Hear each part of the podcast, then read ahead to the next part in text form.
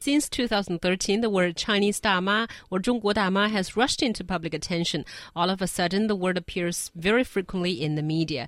In headline news, they fight for seats on bus, bicker with members from uh, some other square dancing groups, or purchase gold like buying discounted eggs. And somehow, Dama has become a negative word. So, do you think that they this word has kind of been stigmatized too much? Well, uh, well, maybe, but I think it's I think it's interesting. I mean, you know, first it was the uh, the the Qiling Ho, then it was the Baling Ho, then it was the Jiuling Ho, and depending on who you ask, either of these groups of people are bad. Something, some. I mean, if you're in the group, you think it's great because you're in the group. But other people outside of you, especially if they're older than you, think that uh, you know the Jiuling Ho. Oh, they're all just they're all just spoiled. They're all spoiled. They're all horrible people. They never give up their seats, or you know, blah blah blah. And the same thing is basically happening with middle-aged women.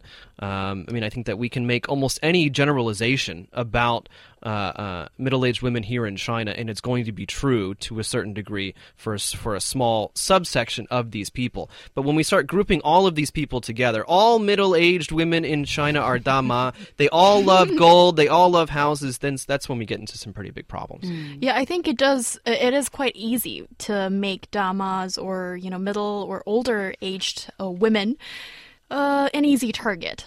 But I think um, some of the stuff that's done by some of these people, it really sort of deserves some criticism because, um, okay, let's see the two events that has been commonly associated with the Damas. One was the uh, gold rush in 2013 when uh, well, actually, I think it's more of a media sensation and a very crude grouping of Chinese people all together uh, for, you know, getting, rushing to buy gold and sort of making history and all kinds of stuff. Actually, I think the Wall Street Journal came up uh, Yes. using this word firstly in, in, in mainstream media. Yeah, it certainly did. And also about all the uh, square dancing, um, which could be a source of um, noise pollution for people, and a lot of people complain about it. And I think it shows that uh, in terms of aesthetics, because um, you know th- there has been a difference between the younger generation and the older, and I don't think uh, the damas should be blamed for wanting to socialize, but they should be blamed. But you still hate them. No, I don't. The, the number of times that you've complained about them dancing in our office. Um, well, I think you know that is certainly something that is not keep really explaining. Keep explaining. not really favorable if you're living near a, a square and there's loud music after 9 p.m. But I think what's what really should be done is you know create more venues Right, for course. for them to dance, to want to socialize, to play, you know that kind of thing. But until then, get the heck away from your window, right?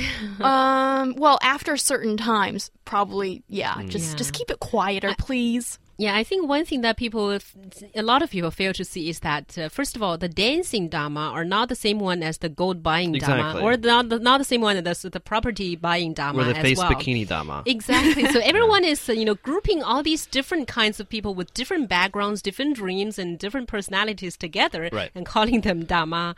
Yes, and also as He Yang says, you know, the, even as individual people with these behaviors, there's nothing too wrong about that, apart from maybe loudspeakers and you know bickering with people.